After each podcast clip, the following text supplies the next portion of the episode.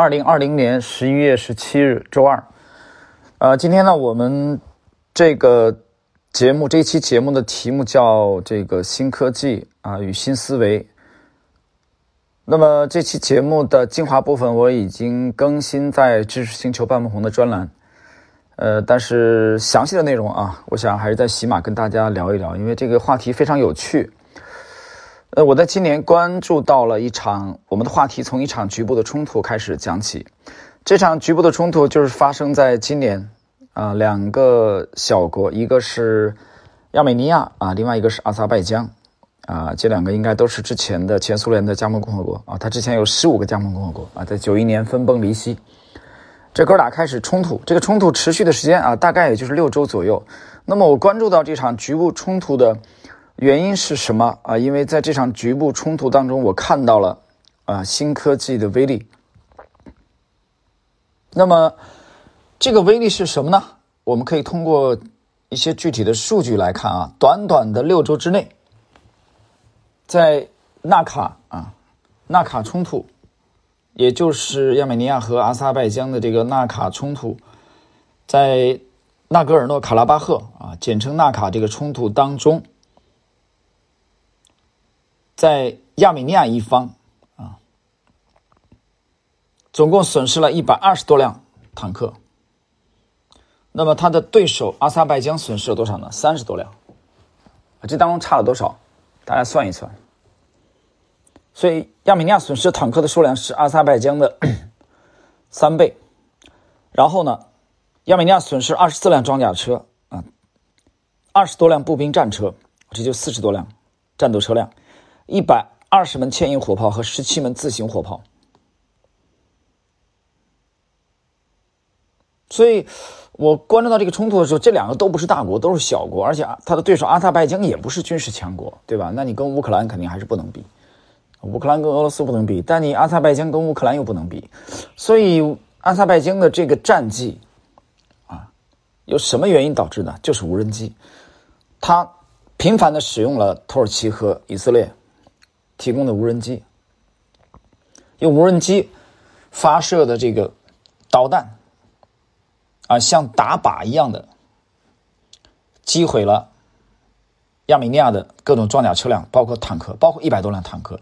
所以这些苏制坦克在无人机的精准定位面前啊，就像废铜烂铁一般，等着挨打。所以这个结果啊，你坦克也有也有防空的啊，它装甲装甲车辆也有这个自行自行的这个。防空系统，但是几乎是没有什么还手之力。我也注意到了这个俄罗斯的一些这个啊设设计师想这个提高，比如说它的主战坦克 T 七二啊 T 八零上面的一些这个主动的这个防护系统，但是从实战效果来看呢，的确是效果不佳啊，至少到现在为止。那么跟这场冲突对应，我们得出了一个浅显的结论：这场无人机大战坦克，以坦克完败。的局部冲突很可能引发一场新的军事军事技术革命。那么，熟悉历史的人应该还记得，在二战当中啊，以纳粹的三个著名的将领，呃，首先是古德里安啊，纳粹装甲的装甲兵之父，然后沙漠之狐隆美尔埃尔文隆美尔和他的最杰出的战略人才啊曼施坦因，这三位主导的。以强大的坦克机群，用闪电战的方式闪击欧洲。啊，从这个捷克斯洛伐克啊到闪击法国，闪电战当时改变了整个世界军事这个这个思想啊，对坦克的应用达到了这个巅峰。所以这是一次军事技术革命。另外一个就是海湾战争，海湾战争当中我们看到了这个以这个美英盟军为主的用现代化的空军啊，用这个。呃，战斧巡航导弹的方式来终结战争啊，来完胜伊拉克啊。伊拉克同样的这个苏式的装备也被打得不堪一击。这又是一场军事这个技术革命。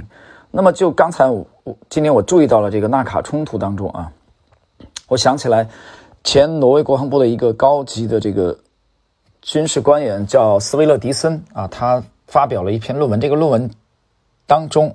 啊，这个论文的名字叫《现代技术对军事的影响》。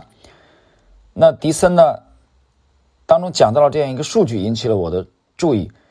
他说，一架可以携带六到八枚反坦克导弹的现代化的武装直升机，它的价值高达五千万美元啊，很夸张啊！你算一算，合人民币多少？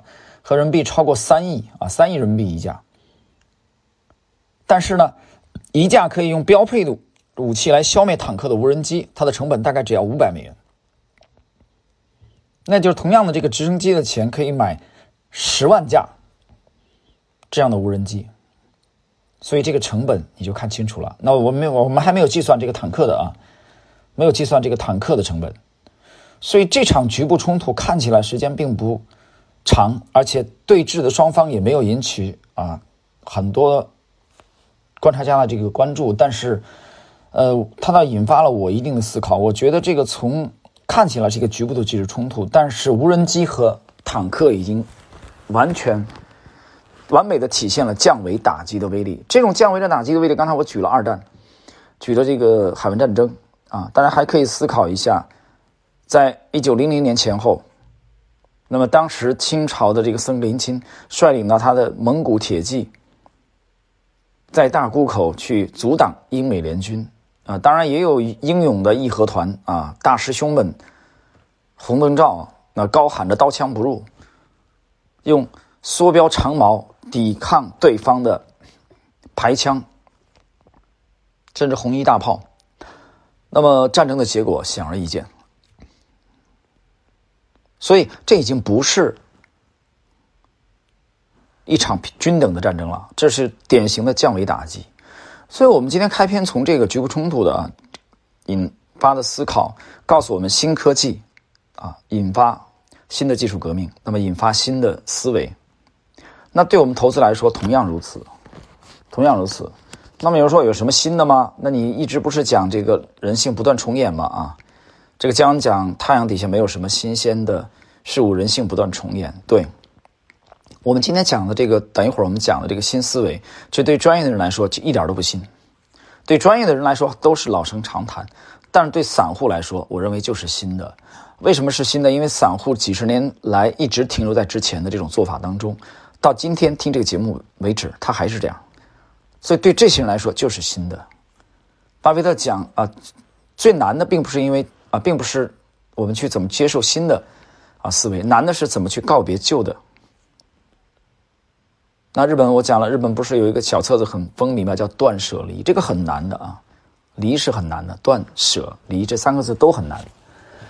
但是，我们先来看一看哪些症状啊是属于旧的啊思维，对吧？我们从军事的这开篇，我们最终要归结的投资，我们最终是为了研究投资的啊。军事这这个新闻，我关注到这个新闻，我今年持续的关注这个事情，最终是为了。这个服务我们的投资的，什么是旧思维呢？什么是在中国 A 股全面的迈向这个注册制的情况下已经被淘汰的、被专业投资者早就淘汰、边缘化的这些旧思维呢？比如说喜欢赌重组，比如说喜欢去抓黑马，啊，两块钱启动最好能拉二十个涨停板，有这样的吗？真有，但你抓得到吗？我告诉你，你抓不到。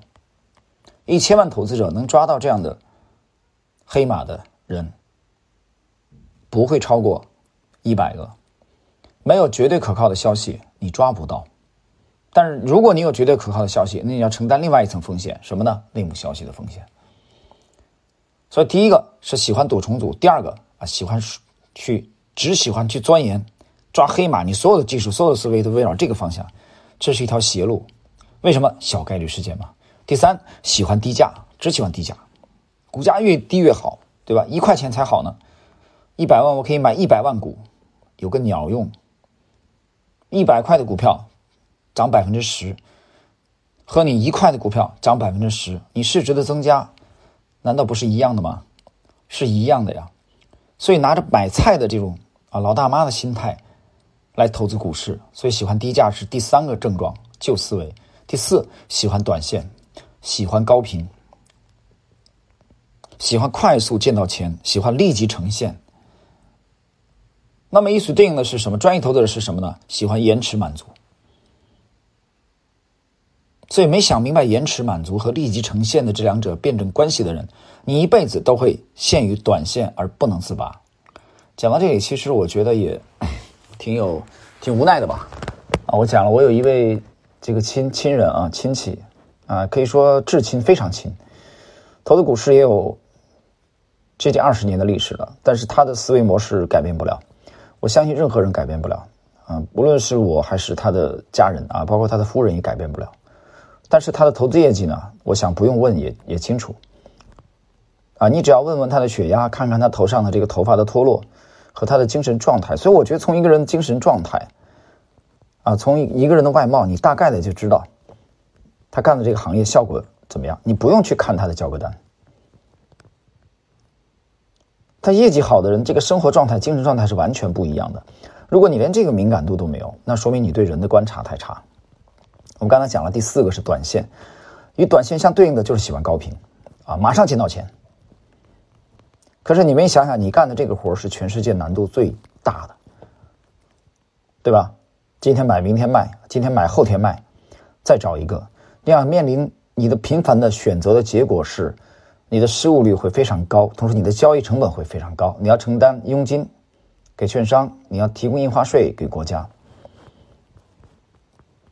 之前有过一个统计啊，在当然降这个佣金之前的时候，大概是做五十二次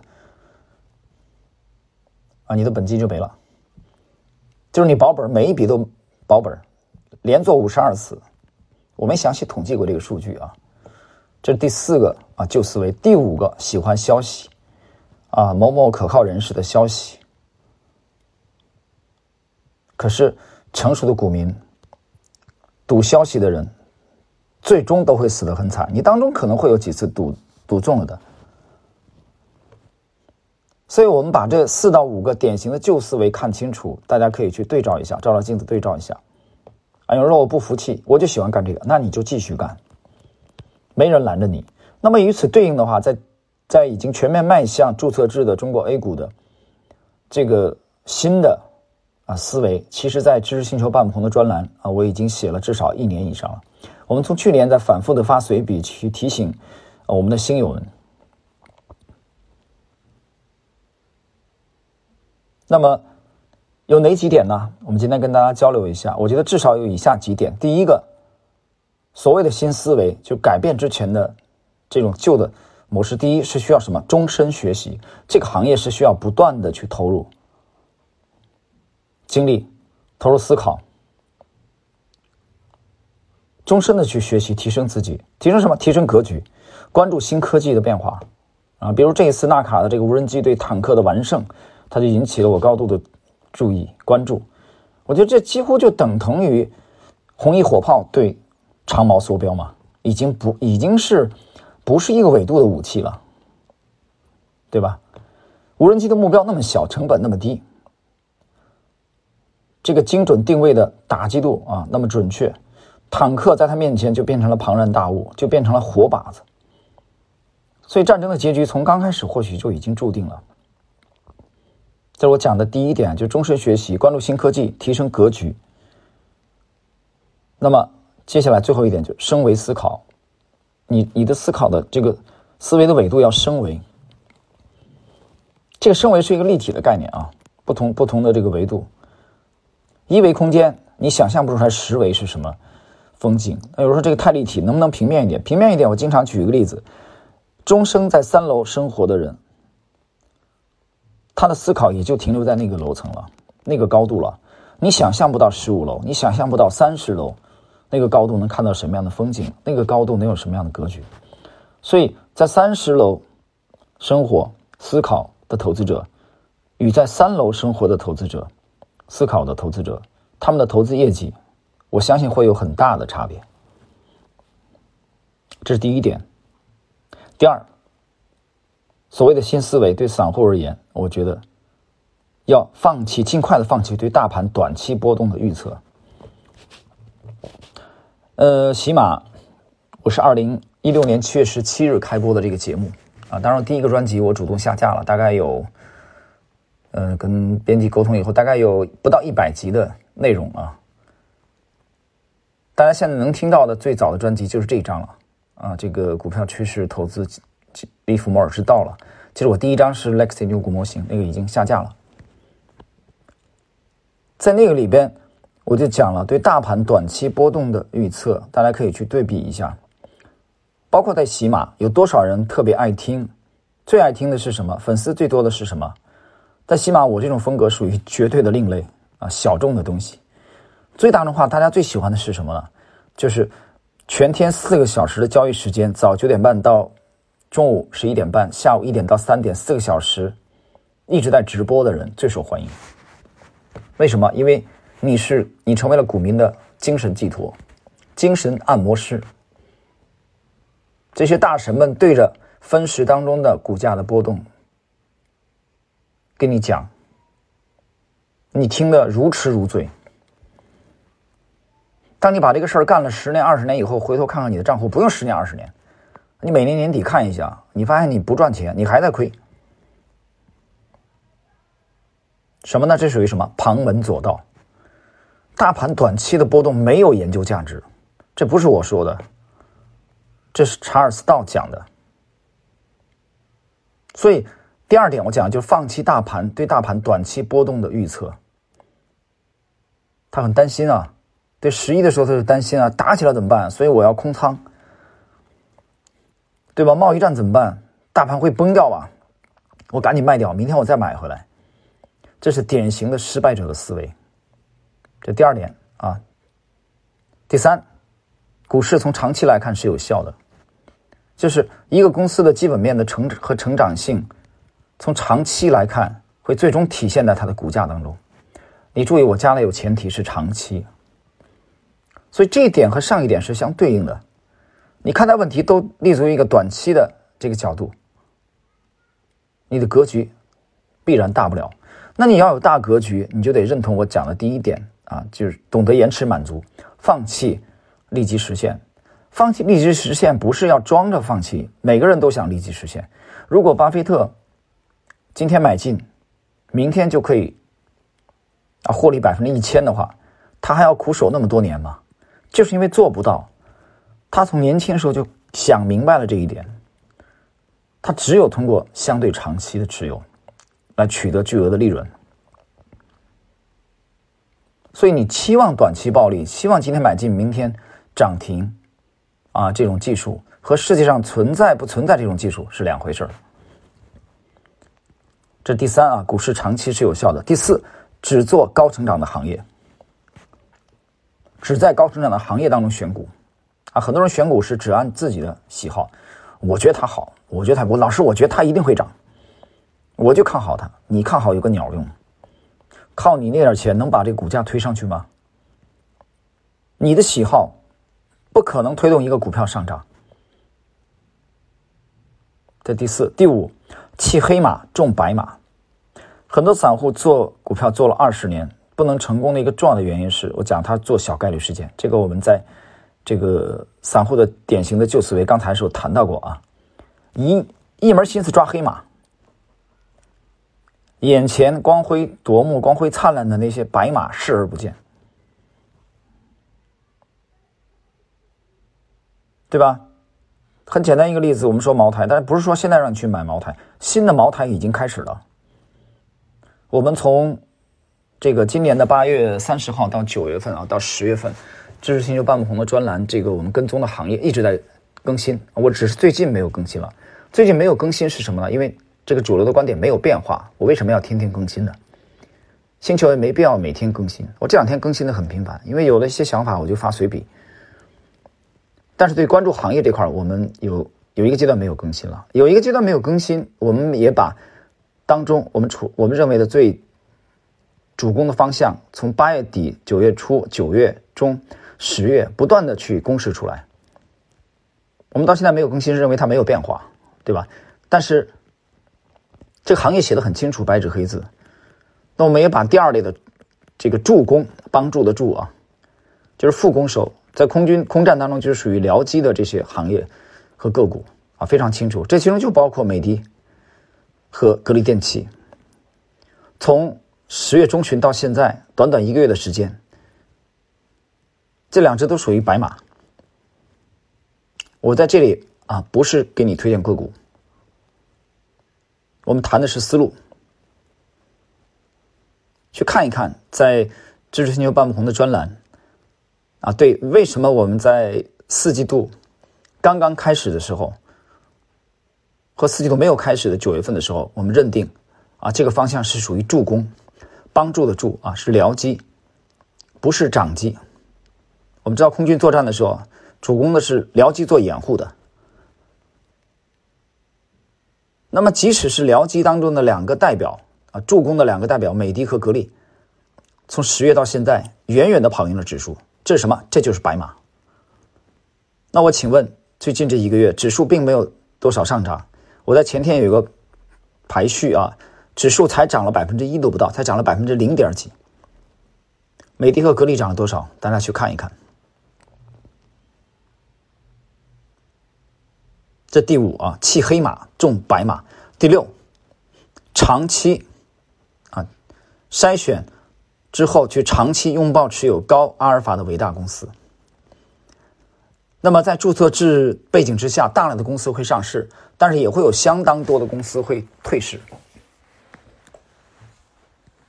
那么，这里边包括很多低价股啊，很多你最喜欢的低价股，很多中小市值、流通性很差的啊这些低价股。那也会出现仙股，我相信会。不远的将来就会出现类似于香港市场的这种现象。关于 A 股的美股化和港股化，在星球我写了已经快两年了。我不知道有多少人认真的去看过这几篇随笔。那么与这种风景一半海水一半火焰相对应的就是少数的股票，就是我刚才讲的高阿尔法的成长股，这些股票会不屈不挠的上涨，不屈不挠的创新高。这个不屈不挠指的并不是说天天拉阳线，天天涨停板。甚至你站在一个时间跨度来看，他们会不断的给你回报，给谁回报？给坚定持有他们的这些长期的投资者。所以我们讲拥抱这些伟大的公司，与他们长期成长。那么张磊的这个价值这个书当中讲的也是，啊，去寻找那些有大格局的，啊，长期主义的与这些。长期主义的伟大的投资者同行，同行去干什么呢？去哪里呢？去要饭吗？不是，同行去拥抱和持有这些伟大的公司，对吧？经常有人讲一千八买不起啊，十七万买一手茅台要要十七万人民币，最高的时候要将近十八万人民币才能买一手买一百股，很多散户买都买不起。茅台这个现象才刚刚开始。新的茅台，下一个茅台就在我们眼前。我相信几年以后，你同样还是买不起。那我们要思考一个问题：一千七百块的茅台你买不起一股，一千两百块的时候你也买不起，你就说很高了，这能买吗？掉下来怎么办？你这种思维在五年以前、十年以前就有。我们不要说太远，五年以前，二零一六年的时候，茅台的股价只有一百九十多，只有两百元、两百六、两百七以下的时候，你就逢人就讲太高了，不是吗？但是五年以来，茅台涨成什么样了？所以，我们今天这一期题目啊，看起来是一场从一场小小的这个六周的短期的局部冲突啊，先去。军事革命可能引发的新思维讲起，但是最终我觉得引发应该引发我们深深的思考，就是我们之前作为投资来说，我们之前的一些旧的思维，一些旧的这个业余的这些习惯，应该尽快的告别他们，去拥抱对散户来说的新思维，去拥抱职业的思维，在当今 A 股全面的与这个国际接轨，大量的这个 q f i。这些海外的资金啊，这些，比如说这个贝莱德，啊，这些顶级的投行的操作手法之下，我们刚才列举的散户的这种旧思维已经完全的被抛弃了，被边缘化了。去看看美国市场、美股市场，那是一个典型的相对成熟的市场。看看个人投资者还剩多少？为什么被淘汰掉了？以机构投资者为主，所以。个人投资者当中，什么样的人可能成为赢家？就是迅速的啊，尽快的改变自己的思维。所以我觉得今天这期节目啊非常重要。这期节目所引发的思考，我觉得其实是给就类似于查理芒格讲的啊，我的剑只留给能够挥舞它的人。能把今天这期节目的内容真正听进去的人，我认为你才有可能成为在全面注册制迈向啊这个道路的 A 股的之后的行情当中成为赢家。好了，各位，今天呢就是我们这期节目的内容。